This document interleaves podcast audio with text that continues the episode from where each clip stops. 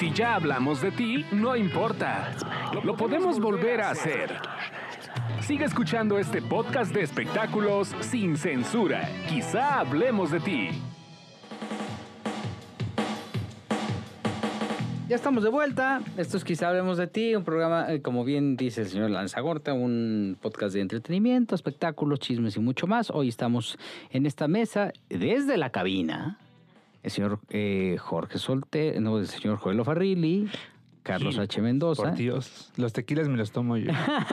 Carlos H. Mendoza y desde Guadalajara, Jalisco, el señor Jorge Soltero. en su día. En su día, el día de los singles. Felicidades. Este, pues, estamos platicando sobre la vida y obra y no, un anecdotario de Carmen Salinas, ¿no? Cosas bonitas, los secretos, las anécdotas, Sí. las vivencias. Y hay una parte que es importantísima en su vida, que es la familia.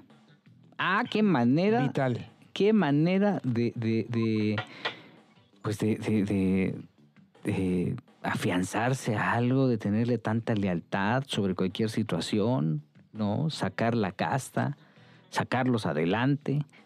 Y es que, pues, para Carmen su familia es lo más importante, así como para muchos, ¿no? Hay algunos que les valen, ¿no? Pero, pero no, qué manera de protegerlos, en todos los sentidos, ¿no?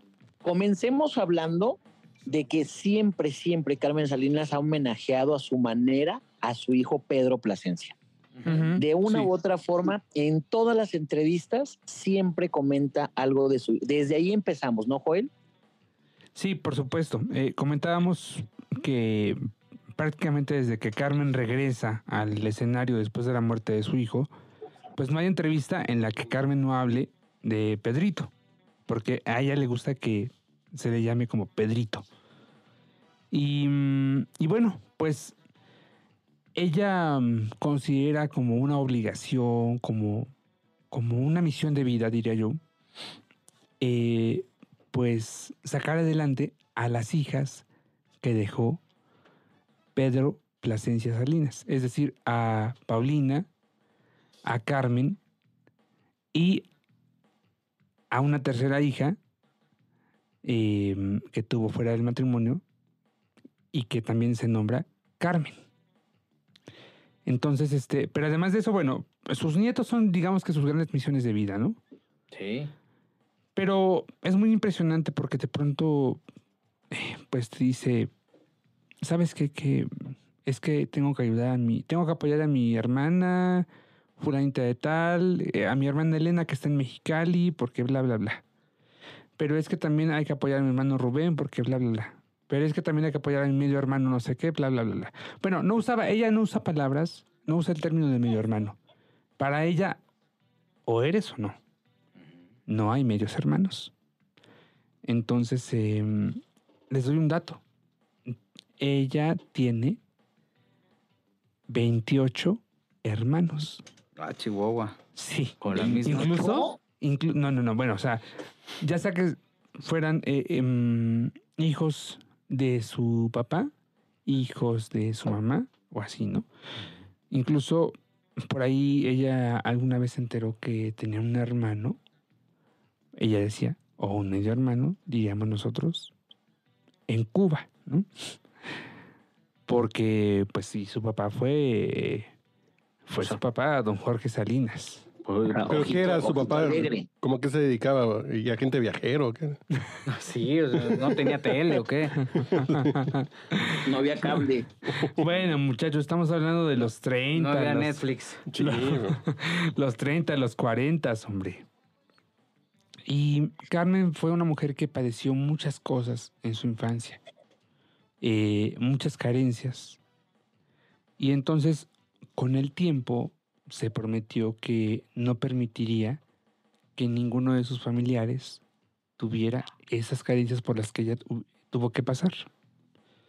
Recuerda ella que tuvo que eh, muchas veces ir a eh, fregar los, los, los eh, pisos de vecinas, a lavar los trastes.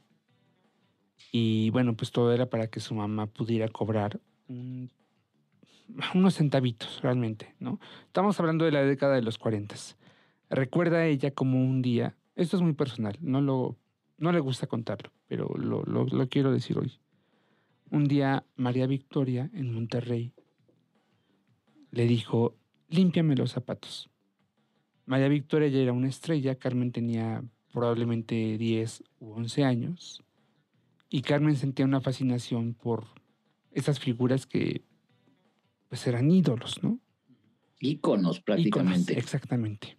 Y, y un día se topa con María y le dice, límpiame los zapatos.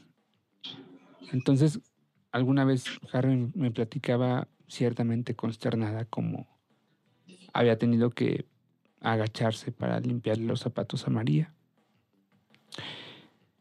Y son situaciones que de alguna manera u otra marcaron mucho la vida de Carmen y ella se prometió que ninguno de sus seres queridos, de su familia, iba a padecer las cosas que a ella le habían tocado.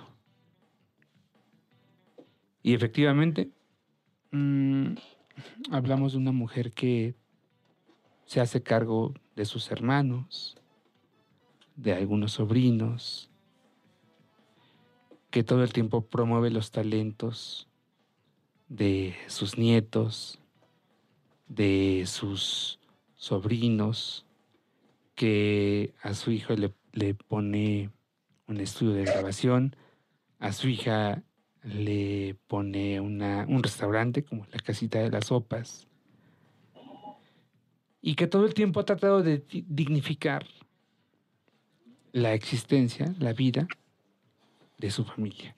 Pero creo que a lo mejor viene desde ahí todo, ¿no? E, el tema de haber vivido esas experiencias de, de chica y dice, de haber generado mucho dinero en su vida, dice, pues yo vivo con, con cierta cantidad de dinero. Y lo demás lo puedo ir ayudando, puedo ir apoyando mis contactos, puedo ir ayudando a la gente para que no pase por esto que yo pasé. Y yo creo que ahí viene la conciencia social real, que muchos políticos hablan de conciencia social. Pues ella sí tiene la conciencia social de apoyar, que sabe que el gremio de los periodistas es muy castigado a veces. Y dice, pues si yo puedo ayudar algo a que estos eh, compañeros, porque yo creo que los ve como compañeros, que nos ve como compañeros. Sí, sí, sí, como aliados. O sea, como, aliados. como, como, como, sí, como compañeros. Sí, y si los puedo ayudar para que tengan una mejor casa, para que pasen mejor la Navidad, para que puedan solucionar como algún problema y se sientan bien, si yo lo puedo hacer, no me cuesta nada, ¿no? Fíjate que en, este, en este afán de la conciencia, sí sabes por qué le va a las chivas Carmen, ¿no? No sé. No. Pues porque ella contaba que había tenido, eh, que ella cuando estaba con Pedro, Pedro, Pedro Plasencia, Pedro le iba al Atlas. Y entonces, este, en un partido Chivas Atlas, Carmen se acercó a, Pedro para preguntarle algo y Pedro Presencia dijo, ahorita no me estés chingando porque estoy viendo el juego de, del, Atlas. Él como buen atlista pues estaba pendiente de ganar. Y entonces Carmen dijo, pues ojalá ganen las pinches chivas para que me hagas caso. y desde ahí lo cuenta Carmen. Y desde ahí le va a las chivas. ¿No? Oigan, no quiero ni, ni sopilotear, ni cafetear a doña Carmen Salinas. Pero quiero preguntarle algo, Joel. Sí, señor, dímelo. ¿Tú crees que esté todo arreglado en dado caso de una tragedia? ¿O habrá pleitazo entre la familia o algo así? En teoría, no debe existir problema alguno porque Carmen dejó perfectamente eh, posicionado a cada uno de sus miembros de, la familia. Ok. Eh, a cada uno le heredó en vida o le regaló lo que ella pudo en vida, departamentos sobre todo, eh, coches y mm, N cantidad de, de ayudas. Em, entonces, en teoría todo está muy claro. No tiene por qué haber problema alguno en ese sentido. No, no dudo que de pronto por ahí no falte algún sobrino que diga, ay, me toca esto, ¿no? Mi tía me lo prometió. Pero del núcleo cercano, yo eh, me atrevo a pensar que todo está arreglado.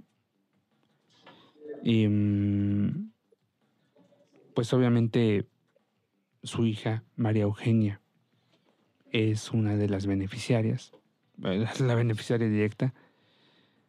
Em, y creo que no tiene por qué existir problema alguno. Eh, a Carmen le, le frustra, le duele ver temas como el de Juan Gabriel, José José, donde las familias unas a otras se destruyen. Carmen, no se explica cómo tu propia familia te puede, eh, pues te puede tratar de afectar. Pues traicionar, ¿no? De Traicionar, alguna sí, manera. Sí, sí, tienes la palabra adecuada. Con tal de obtener algún provecho. Carmen Oye, no se explica eso. Sí. Y, y Joel, compañeros, ¿alguno de ustedes ya tuvo contacto con la producción? Porque hay que recordar que ya está vigente en una telenovela en estos momentos. Nicandro Díaz ya tuvo una postura Mm, Sí. alrededor de esta situación. De hecho, está convocando, insistimos, esto lo estamos grabando el- la, la noche del jueves 11 de noviembre a las 10.27 de la noche. Estaba convocando, pues primero a, a elevar oraciones y plegarias junto con el Padre José de Jesús. Iban a ser eh, para el día viernes. una Tenemos una misa al mediodía. una misa, justamente, una misa al mediodía. Este. eh, y bueno, pues que, que aparentemente también la puedes seguir a través de las redes sociales de, del Padre José, ¿no? Este, uniendo, uniéndose en oración por la salud de Carmen Salinas. Y bueno, pues este, mira, yo creo que es demasiado pronto anticiparse a qué es lo que va a pasar, ¿no? Sí. O sea, No, este, yo me refería a, a la continuidad de la novela, si, si están viendo qué va a pasar, si, si me Mira. explico, porque tú sabes que la novela está al aire. Aquí hay un factor que de alguna manera u otra va a ayudar. Y es que mm, el personaje de Carmen es una abuelita de David Cepeda, de Ramses Alemán, que tiene cáncer. Y entonces resulta que por amor a los nietos, Doña Magos, que es el personaje de Carmen, trata de evitarles ese dolor. Les oculta la enfermedad, pero pues obviamente la enfermedad va avanzando. Entonces, no sé de qué forma lo va a resolver la producción de Nicandro Díaz, pero creo que hay condiciones para resolverlo. No, y, y concretamente cuando le preguntan a Nic- a Nicandro qué, qué va a pasar, lo primero que dice Nicandro es, no he querido pensar en eso. No, no me estén este, dando lata. Estamos protegidos porque Carmen ya ha grabado varias escenas. Empezaron a grabar en agosto. Sí, ellos. y, y las escenas, las escenas que ha grabado este, van hasta mediados de diciembre. Sí. O sea, tienen un colchón lo suficientemente eh, amplio, pero obviamente no han pensado en una sustitución ni nada, porque pues también, pues nada más a Jorge Soltero se le ocurre eso. Es que en este No, no, momento, no. en este momento, ¿qué se puede pensar? Sí, no, no, y por eso aclaré que no la estoy piloteando ni cafeteando, pero entiendo que las producciones, Mijil, a veces tienen que tomar decisiones drásticas porque van al aire, ¿no? Y, y hay muchas veces de que pues no importa si la salud o, o un viaje o una detención, como ocurrió en su momento con Pablo Montero en Miami, y la producción tiene que salir adelante. No es así como que, ay, ya quiero ver otro personaje, no, no, sino que creo que es importante también. Sí, hasta el momento pues no, no, no hay todavía una postura oficial, por, por- más bien abiertamente han dicho no tenemos nada previsto. Estuvo Nicandro dos días antes con ella, ¿no? Viendo el, el capítulo del arranque, ¿no? El, el lunes, ahí en el Teatro Centenario Sí. de Coyoacán. Y toda la semana pasada Carmen estuvo en promoción. Fue al programa Hoy, fue a No Lo Cuentes, estuvo en la presentación. Y estaba muy contenta, porque además, curiosamente, era la primera vez que Carmen trabajaba con Nicandro. Mm. Habían hecho alguna participación especial en alguna de las tantas novelas de Nicandro. Una cosa de, de una escena, casi casi un cameo. Con Chava Mejía había hecho también varias, Chava muchas Mejía, cosas. Juan ¿no? Osorio, Sí, sí, de los sí. productores consentidos de Carmen. Sí, Juan, dice Juan. que es el amuleto, que Carmen es el amuleto de, de, de- de- de sus producciones. Y hacía muchas cosas. Bueno, cuando pusieron a actuar a Cuauhtémoc Blanco, ¿no? Este, en esta novela de Chava Mejía, Desde el que el Eh, dinero no se para. que era No, un no, no, no, no. bombero, ¿no? Era este. Ah, claro. El em, triunfo del amor. Triunfo, triunfo del amor. Sí, claro, claro, claro. creo que sí, este, ahí aparecía Carmen, ¿no? Y este, y siempre le daba ese tono, porque en los melodramas, pues siempre hay import- es importante tener como la comedia en ciertos momentos en donde hay situaciones muy tensas, entonces necesitan personajes que rompan, ¿no? Este, con esta solemnidad o con todo el tema, pues, este, de tanta presión, ¿no? Pero este, ella, ella lograba engarzarlo maravillosamente bien, ¿no? Me inquietaba mucho cómo se le hinchaban las piernas, joder.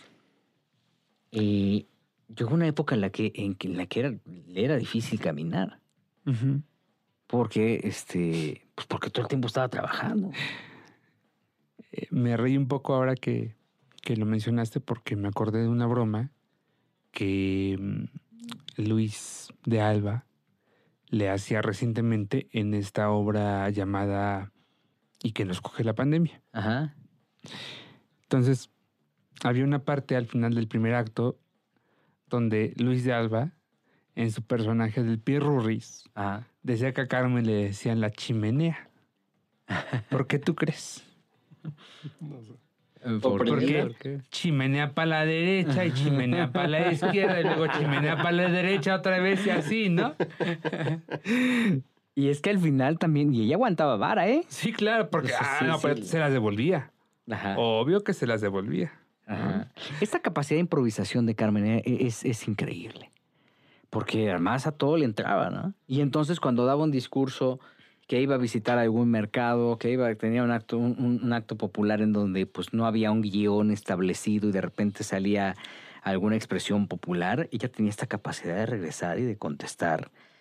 Y, y yo lo llegué a vivir en un par de fiestas en donde Carmen tomaba el micrófono para agradecer o para dar la bienvenida o para este, felicitar al cumpleañero.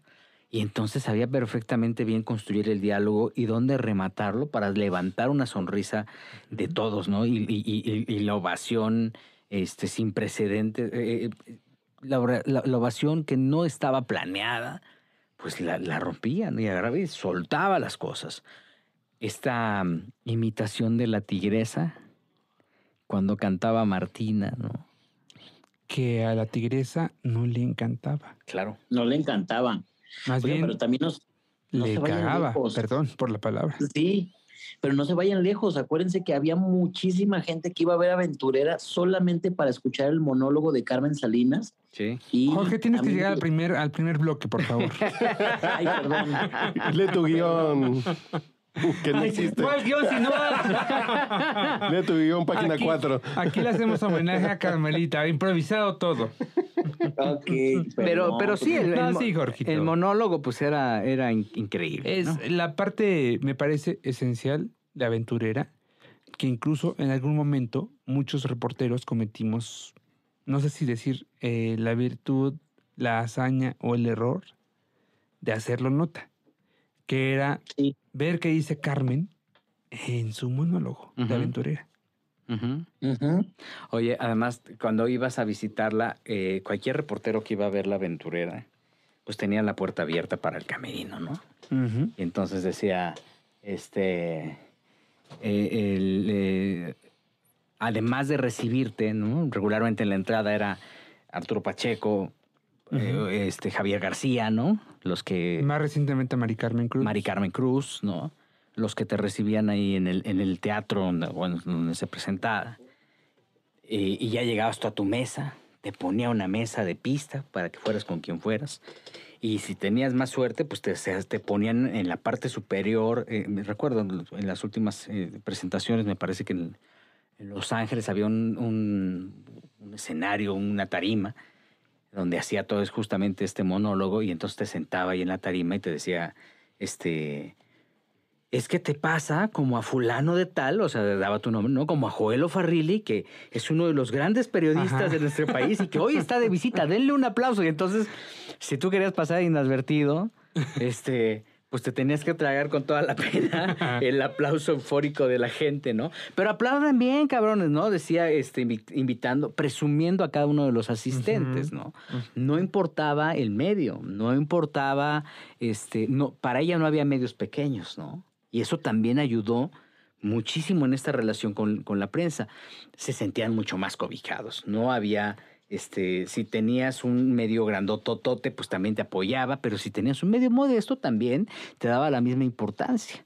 Y veía por el bien de muchos, como lo hizo por una de las eh, plumas más eh, folclóricas que ha tenido el espectáculo, la de Bob Logar, columnista Uh. de la afición que tenía un estilo muy particular eh, que era como el todas mías, ¿no? Ese, ese era el estilo. Entonces decía, vamos a ver a la suculenta y espectacular Grace Renat que se está presentando en tal lugar. Y este... Eh, Bob tuvo durante mucho tiempo una columna muy famosa Los en el Doberman. Uno más Uno, llamada, titulada Los Doberman. y antecede porque la tuvo en la afición. Antes de, antes de llegar a uno- al uno más uno, la, la tuvo en la afición y era los Doberman. Y era, era pues un, un galán que estaba explorando la vida nocturna y, y el entretenimiento. Y entonces él decía, este, hola, mis adorables lectorcitas. Este, porque siempre se refirió a la figura femenina como Ujú. haciendo chistes que hoy no son políticamente correctos, ¿no? Ajá. Ya no podría, eh, que lo cancelan en 10 minutos. Exactamente. Entonces, este, decía, este, y vamos a ver a la exquisita, este, de unos muslos, este, deliciosos, Grey Renado, alguna de las vedetes, Rosella o alguna de los de la época. Y el final de, Ro- de, de- de- de Bob es un final eh, dramático, porque, pues, porque ya vivía, este, pues, de una manera muy precaria, ¿no? Y quien lo rescata es Carmen. Carmen es la que, así, sin decir ni más ni menos, manda, interviene el departamento donde vivía este Bob, Allá en el sur de la ciudad. en, en ¿Te San? Jerónimo. En San Jerónimo, sí. Y entonces, pues, logran entrar a ver el departamento y Manda, todo manda a Elena, Ajá, Elena Medina, Elena. quien en ese entonces era su asistente, y le dice, "Ay, yo no sé cómo le vas a hacer, pero vas a rescatar ese departamento, vas a restaurarlo. Y efectivamente, o sea, y encuentra, Elena encuentra N cantidad de cosas en, en ese departamento, desde periódicos, eh, filas de periódicos, columnas de periódicos del 70, Ujú. por decirte algo, eh, hasta todo lo que te puedas imaginar. No, las revistas pornográficas, pues, tenía una colección de revistas porno. Bob. Yo solo tipazo, quería ¿no? decir, Bob, Bob- por- Bob fue uno de estos este, precursores de Me, me- una- me acuerdo que en un día, un día en un viaje a Veracruz, justamente en un homenaje a Carmen, iba Bob a sus, ¿qué? ¿80 años? Sí, sí, sí. Y ya sé que ya le andaba coquetando a la mesera de 15. Oh, ya te puedo hacer una estrella, ya te puedo hacer famosa. y Es no que ese era el que no argumento que usaba. Bob. Era así un galanazo. Pero además, eh, se llamaba Bob Logar porque eh, su nombre real era Roberto López Garza. Sí, Entonces, este seudónimo es Bob Logar.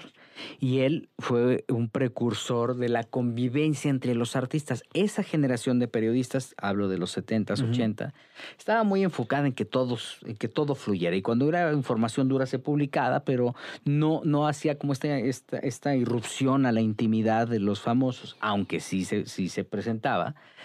Y lo, lo que hacía disimulaba, ¿no? era más discreto, ¿no? Sí. Era más discreto. Había ciertos periodistas que lo hacían, ¿no? Que fueron muy respetados. Y había otros que, que- que tenían otro modelo de información. Pero entonces Bob lo que hacía era un encuentro entre artistas y periodistas en Acapulco Guerrero. Y entonces hacían dinámicas. Vamos a hacer el partido de los actores contra los fotógrafos. De los este, periodistas en contra de, este, de los actores. Entonces, Los, ga- los garanes de la tele. era, exacto, era una olimpiada, ¿no? Por decirlo de alguna Sí. forma. Eran Juegos Olímpicos, Sí, ¿no? sí, olimpiada, eran Juegos Olímpicos donde convivían los artistas. Y entonces, pues te encontrabas a Rafa Inclán, pero también te encontrabas a plumas este, respetadísimas que estaban en la convivencia. Había concursos de canto, ¿no? Estaba Rentaban. ahí este eh, Perete. Ricardo Perete. Don Ricardo Ricardo Perete. Perete. Sí, era toda esa generación. Este. Eh, recuerdo a Raúl Isunza, un fotógrafo también muy famoso, el negro Insunza. Oye, el hermano de, de Carmen Salinas, porque ella siempre lo dice así, mi hermano, Gustavo Suárez. Gustavito. Sí, claro, güey. Gustavo sí es parte de esa generación. eh, Nada más que a lo mejor desde otra posición. Sí, se afianza un poco más. Gustavo conforme va avanzando el, el tiempo, porque Gustavo tenía otro trabajo, ¿no? Este, de Mexicana de Aviación. Era gerente. Era gerente y luego ya este, se empieza a meter en el tema del periodismo de, a mayor eh, eh, profundidad, porque también pues convivía con muchas de las grandes vedetes del- del- de la época y evidentemente se convierte en uno de los eh, hombres más cercanos a Carmen Salinas, que siempre también era muy generosa, ¿no? Había ocasión en que eh, ella visual, ella veía claramente si un reportero tenía o no tenía dinero para regresarse después de cubrir una Ujú. sus presentaciones en Aventurera, muy observadora Y cuando menos lo esperaban, pues, le daba su billetito o le pagaba el taxi para que el reportero regresara a su casa. Regularmente. Más recientemente, Carmen decía, este, pídele el Uber, Ajá. ¿no? Más recientemente. Sí, sí, sí. Esto durante las presentaciones. Ella sabía que el- eh, todavía, esto no ha evolucionado, el sueldo de, del, del- de Del los periodista. reportes- del periodista es No, tétrico, ¿no?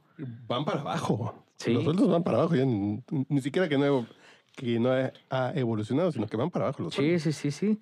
Y entonces ella sabía perfectamente eh, bien esta condición y pues, les daba su lanita para, para que regresaran a su casa o ya comisto y, y los frecuentaba en, el momento en que trabajaban, pero también lo hacía cuando estaba en el set. O sea, si iba a grabar alguna situación para una telenovela, en el corte a comer era común que se llevara a los reporteros que estuvieran por ahí, ¿no? Y te llevaban, no creas que te llevaba a la fondita de doña Chuy.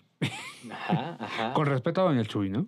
Mami. Porque ah, hace chile, eh, hace chiles rellenos los chiles rellenos. ricos. No, Madre de, Bo- de Bobby bobilarios. Larios.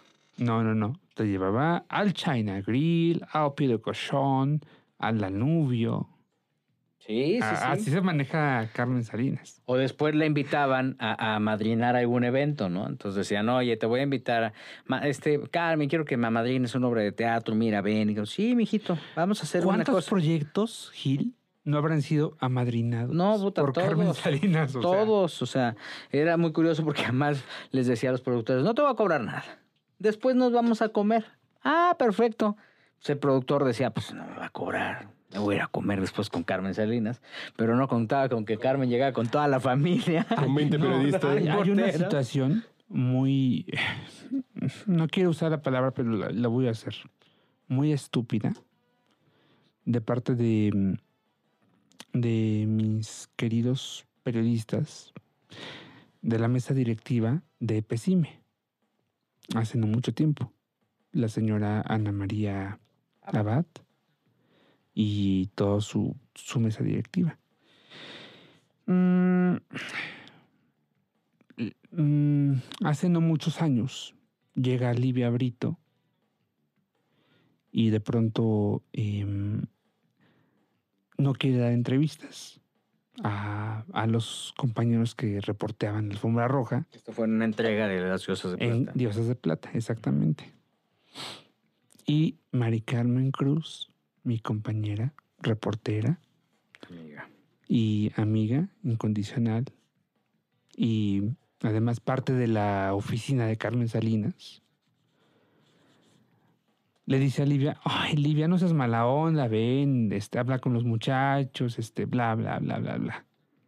Entonces, Livia, acompañada, este, no acompañada, eh, Livia, mm, Livia va a hacer las entrevistas con, con la prensa, pero Mari Carmen no contaba con que después Livia se quejaría amargamente con la gente de Pesime, con los organizadores de ese evento, Diosas de Plata. Y entonces, mm, muy descaradamente, y perdón, querida Ana María, pero muy descaradamente, eh, Pesime le habla a Carmen y le dice, es que eh, queremos hablar contigo respecto a una situación que se dio en las diosas. Eh, y queremos almorzar contigo. Entonces Carmen los invita a almorzar. Y Carmen los invita a almorzar para que Pesime se quejara de alguien de su equipo y para darle la noticia de que debido a la queja de la señora Livia Brito, mm, pues Pesime le quitaba a Carmen Salinas el premio que llevaba su nombre, que era el ¿Cómo premio a la comedia, Por la queja de... por la queja de la señora Livia Brito. Uh. Y la verdad es que eso le dolió mucho a Carmen. No por el Mm. premio, porque Carmen No, es mucho pero, pues, más a que un premio. A ver, cuando, cuando estos cuates de Pesime necesitaban del apoyo de Carmen, pues ahí Carmen estaba. siempre estuvo para Siempre ellos, estuvo. ¿eh? Pero yo sé que Livia Brito es una estrella. En aquel pero- momento no, no era tan estrella la verdad. Ah, bueno. Peor aún. No tenía esos cuatro puntos no, pero digo, peor aún entonces. millones. Digo, pero Carmen Salinas va a ser leyenda de la industria. No, y además Y siempre... absurdamente Carmen tuvo que pagar el almuerzo en el que le anunciaron que le quitaban su premio. Ese también es un lado de Carmen que también hay que decirlo. Ahora, Jorge Soltero, hay que decirlo. Muchas veces también la, también la prensa o también la gente abusó de Carmen Salinas. Hay una, hay, una anécdota de un este de un reportero que omitiré su nombre porque pues, no, no, no tengo que preguntarle si puedo decirla, pero pues puedo ay, la anécdota es, chico, ya la si voy me a das más. yo la revelo. ¿eh? No, no, no, pero pues ayer me lo contó hoy, de hecho. Ajá. Y entonces me decía que, que en alguna ocasión fue a ver Aventurera porque uno de los deseos de un familiar era ver a Carmen Salinas. El, el familiar tenía una enfermedad. Ok. Y entonces se decía, quiero ver a Carmen. Y a la hora de que van, eh, Carmen se entera las condiciones del familiar y tal cual saca algunos remedios este, que consumía Carmen. Fluorescence, no. eh, Carbonato. Algunas botellas de algo, no recuerdo exactamente, porque no, no, no, no precisaba. Carmen cuida mucho su salud. Sí. Y, y, y entonces, antes de irse, le dice, oye, mijito, te manda Carmen, pues una caja de estas botellas que te van a servir para, para pues, aminorar el dolor de la enfermedad que tienes. Cada botella costaba dos mil, tres mil pesos, más o menos, cada uno de esos remedios. Y ya le regaló una, una caja. Así de desprendida era, ¿no? Sí. Así de desprendida. Cuando mi mamá en 2018, noviembre, noviembre, eh, sufre también un accidente cerebral, cerebral, que fue un infarto, muy leve afortunadamente. Bueno, fueron dos.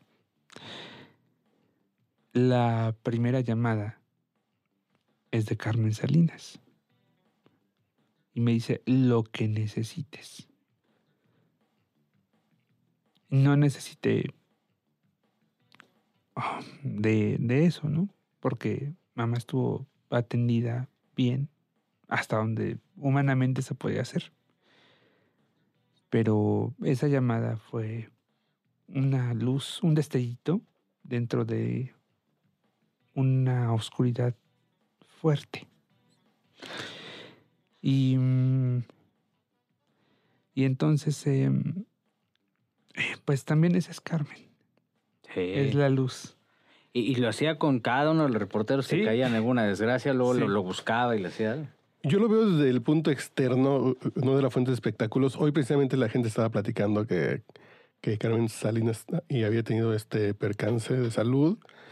Y decían, sí, fue la que hizo hasta en las mejores familias. También. Y yo digo que es una joya de la televisión mexicana. Me encanta. Es una joya por lo absurdo. Llegaron a un nivel de desfachatez, de llegar al nivel absurdo, que yo creo El que era una joya. lobo. No, el, el marciano, la chimuela, La el sin- no, la chimuela se llamaba Las Sin Eh, Dientes. Cindy. sí. La Cindy y la Sin Dientes. Cindy. Claro, que eh, de Alexis Núñez, ¿no? Sí. Canal Fe- 9, Fe- 2000. Federico Wilkins, ¿no? Federico Wilkins. Claro, Hasta Federico Wilkins. Tiene familias, razón. Fe- Federico Wilkins. Tienes razón. Los primeros 100 guiones de Hasta las mejores familias este, los escribió René Solorio. Mi René querido. Pero- escribió los primeros 100. Es una joya de programa de televisión que la gente ve, ay, esa porquería. No, creo que llegaron a un nivel hasta surreal. Treinta y tantos puntos de rating. Que estamos hablando de 35 millones de En el año personas. 2000. Sí, sí, era. Es una locura. Que era como el eslabón en aquel momento. eh, hablo de el verano y otoño de 2000 2000. en Canal 9. Ujú. La cuarta cadena. ¿Cuarta o tercera? La nacional. tercera, ¿no? Tercera cadena nacional de Televisa. Eh, le antecedía Laura de América. eh, Laura eh, en tiempos de desgracia, ¿no? Porque era un foro ciertamente paupérrimo. Seguía Carmen y luego seguía Laura, no sé si Laura caliente, Laura prohibida, Laura sin censura, no sé. Pero y en medio estaba hasta en las me- mejores familias y Carmen Salinas era una de las cinco conductoras. Compartía con Shanik Berman, Fernanda Familiar, ah, recuérdame Gil, ¿Talina? No. Talina Fernández, Fernández, era sí. una más. Y no recuerdo quién más, pero... Y el- los programas más vistos, eh, con Es números de audiencia Una joya. eran los de Carmen Eran Salinas. una joya, una joya que no sé si están. Ahí están en en YouTube. YouTube ¿eh? hay algunos. ¿no? Sí, sí, Sí. sí, la gente los puede encontrar. Pero lo que quiere decir es que dicen, ay, diputada del PRI, ay, la que hizo hasta las mejores familias, ¿no? Eh, cine de ficheras. Orgullosamente, eso es Carmen Salinas. Pero ustedes hoy, con las experiencias que están compartiendo, es una persona con una calidad de persona, con una calidad humana enorme que uno no se la imagina. O podría simplificar el tema diciendo, es la calaba de todo todos los días, ¿no? No, pero en el día a día estaba pendiente de cómo estaba eh, en los reporteos las personas queridas, estaba pendiente de muchas cosas. Y no te imaginas. Sí, sí, sí. Además, por ejemplo, este, eso hay que destacarlo. Era una mujer muy claridosa, entonces te echaba la mano, ¿no? Te podía decir las cosas, pero de repente te lo cobraba, ¿no? Y de repente sí te lo decía eh, delante de todos, ¿no? En una reunión donde podía haber 18 reporteros o 20 y entonces es que, ay, mijito, ya llegó este Carlitz H. Mendoza. ¿Te acuerdas, mi amor, cuando estabas enfermo de tu próstata que te llevé al doctor? Y te metieron el dedito, Sí, ¿no? ¿te acuerdas? Y así te soltaban las cosas. Pero era parte de esa personalidad, Es ¿no? Es parte la de esa personalidad, es, es parte de esa personalidad que, que, que te cautivaba, ¿no? Sí, tenías el riesgo de, de si te hacía, te echaba la mano con algo, tenías el riesgo de que te lo cantara. Como te lo puede cantar una tía, ¿no? De esas Sí, generaciones, sí, ¿no? Ay, Pues, Gil, ¿no? Una familia. Como te lo canta tu mamá. Exactamente. Entonces, este, al final es este, Sí. te, te- te lo soltaba y te lo soltaba así a bocajarro, ¿no? Y entonces decía, ay, este, ¿te acuerdas? Mira, este ya, ya trae nuevo novio, porque sí sabes que es gay, ¿no? Y entonces lo reventaba, ¿no? Y entonces así como que, ay, señora, ¿no? Y el otro, ¿no? Pero esa era, ¿Sabes esa que es. Carmen, eh, resulta que en 2010 yo mm, me enamoro perdidamente. Ay, Jorgito, ¿estás ahí? No, no, se fue por unos refrescos ahorita. Ah, unos se fue refrescos. por, bajó por los chescos. Ay, qué bárbaro. Ay, No, hijo. creo que necesitaba algo María José y fue corriendo. ya, Ah, ok, regreso. ya. Bueno, 2010 me da por enamorarme de alguien, casarme. Bueno, no, o sea, querer casarme. Y la primera que me dice, ¡ay, yo quiero ser madrina! Carmen Salinas con el chato sejudo, Ujú. ¿no? Y entonces, pues esa... mm, A partir de ahí, yo le empecé a decir madrina, terminé diciéndole Nina. Y a Chato, pues le, le decía Nino, ¿no? ¿Cuál es la anécdota de Chucho Gallegos? Fue, padre- fue madrina Eh, de fue- Chucho Gallegos, ¿no? Resulta que eh, don Chucho Gallegos, cuando se casa, había elegido como sus padrinos de anillos, anillos, a Capulina. Ajá. Eh, don Gaspar N.A.N., por alguna razón, no llega. Carmelita dice, ay, Chuchito, no te apures. Yo te, ya, yo te doy el anillo, no te preocupes. Se quita el anillo que llevaba ella puesto y este, y se lo da. Y a, a su esposa también, a la esposa de Chucho. Y bueno, pues a partir de eso, don Chucho le dice, madrina, a Carmen Salinas. Y se lo cantó toda la vida porque cada que se Yo veía... te, yo te di el anillo el día de tu boda. ¡Ay, no! Cada yo que no se veía eso. ah, le decía, este, ¿te acuerdas, Que Chuchito? en que- 1961, el veintitantos de tal, tal, tal, tal, tal. Yo, yo le di el anillo porque estaba jodido, decía, ¿no? Pero Yo cuando me casé la primera vez no me dieron el anillo la noche de bodas. Ay, Eh, pobre en fin, ti. eso no vine al caso. Esa, No, pero ya cuéntanos. Estoy seguro No, que a, no, no, no. a- a- a mi Carmen, doquiera que esté, le encanta saber la historia. Lo, lo peor es que tú solito te, Sí, no, no, no. ¿no? No, me lo dieron ese. Y anécdotas, anécdotas. Hay muchísimas. Te, te voy a contar una que. Este. Es de- no, no, no, no es delicada, ni mucho menos. Es muy chusca, más bien. Em, 2011, febrero, boda de Angélica Vale. Em, yo llego ahí a la boda. Llego con la invitación de Chucho Gallegos. ¿En la Hacienda de los Morales sería No. esa boda? o no? En el eh, las vizcaínas Ah, cierto, cierto, sí, porque en la hacienda fue el bautizo de... de la nena, de Maciel, Angélica Maciel. Entonces, llego con Armandito Gallegos, hijo de Chucho Gallegos. Le mandamos un saludo hasta Monterrey. Ay, Armandito, qué bárbaro. Bueno. Y entonces, este, Carmelita de inmediato nos dice, vénganse aquí. Ah, bueno, pues aquí. Llegamos tarde porque ya yo, yo había hecho alfombra roja. Todos los que te imagines llegaron. Todos, todos, todos. Y Carmen nos dice, vénganse aquí. Bla, bla, bla. Ok, ya cenamos y todo. William Levy se sienta en nuestra mesa. Nuestra mesa, ¿eh? Era la mesa de Carmen, pero bueno. este. Y, y de pronto, como a la una de la mañana, llega Araceli Arámbula.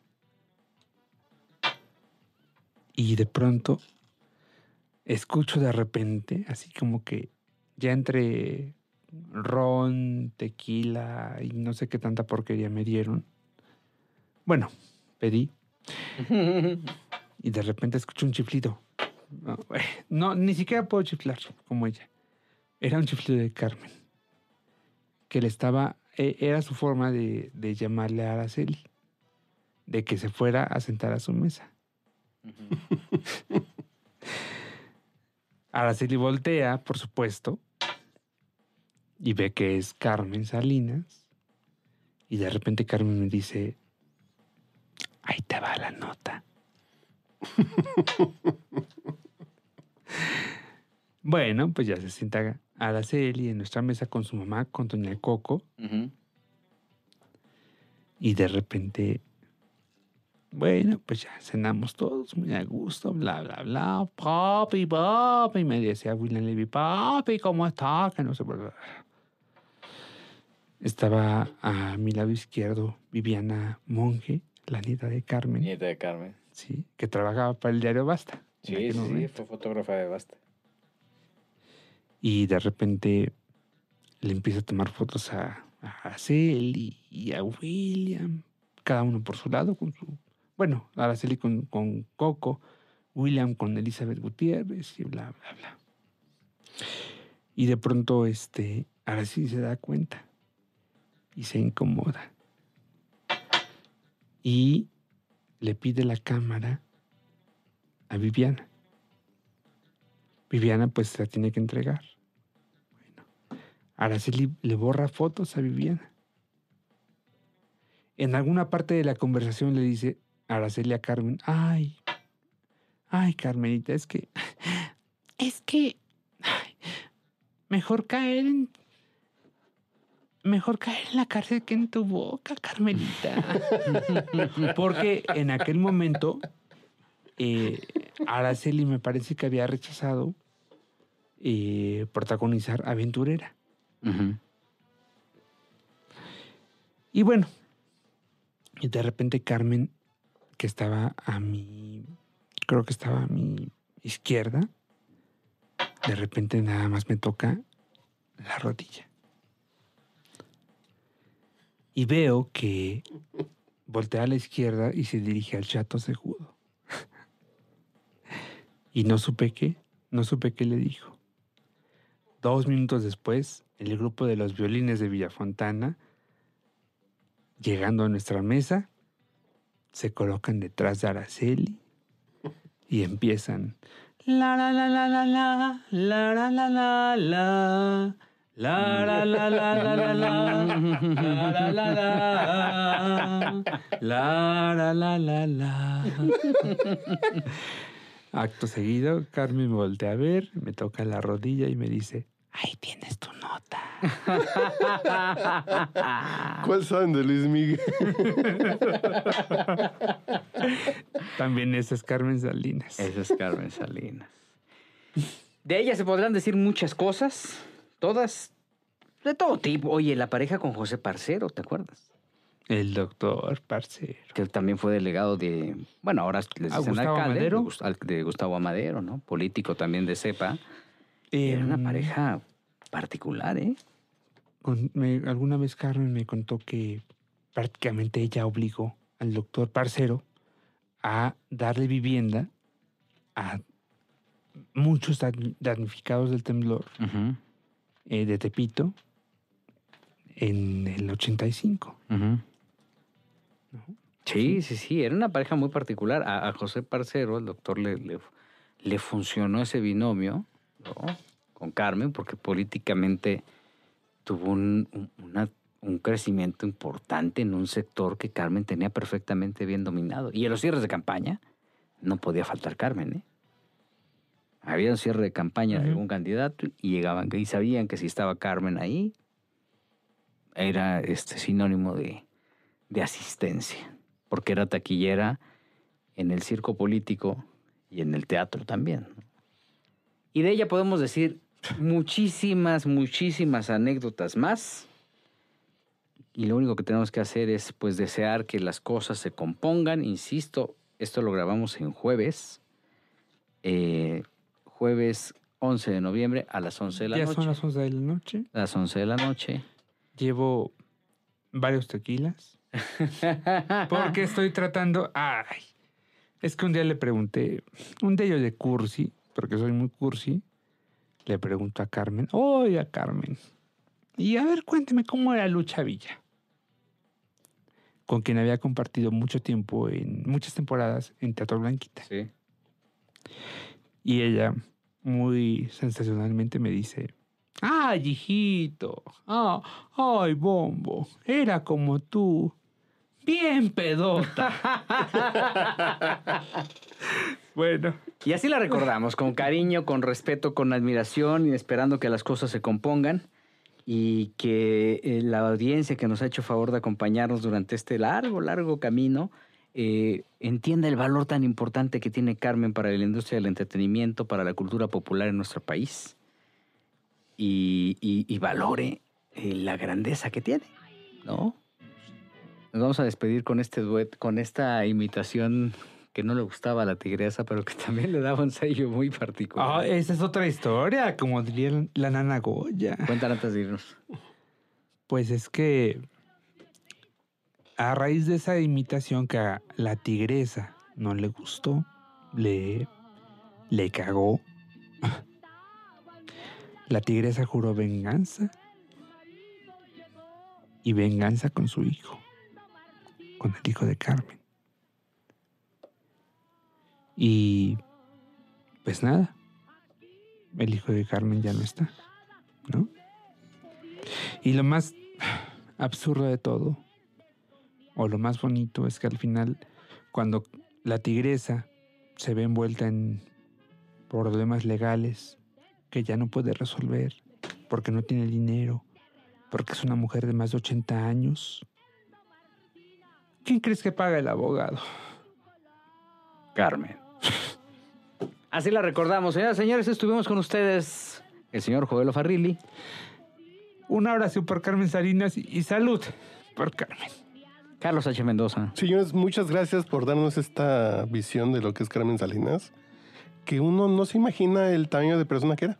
¿Qué es? ¿Qué es? ¿Qué es? ¿Qué es? ¿Qué es? ¿Qué es? ¿Qué es? Perdón, Jorge perdón. Soltero desde Guadalajara, Jalisco, que ya se desconectó porque estaba haciendo algo con. Creo que está con la María Jo- Josa. Con, con la Josa. Sí, qué envidia. Yo soy Gil Barrera, nos escuchamos la próxima aquí donde quizá hablemos de ti. Caballos y caballos tengo yo. Lo que quiero es que me digas quién en mi cama durmió. En tu campana y se duerme cuando tú no estás aquí. Si me tienes desconfianza, no te separes de mí de la mano y a su papá la llevó.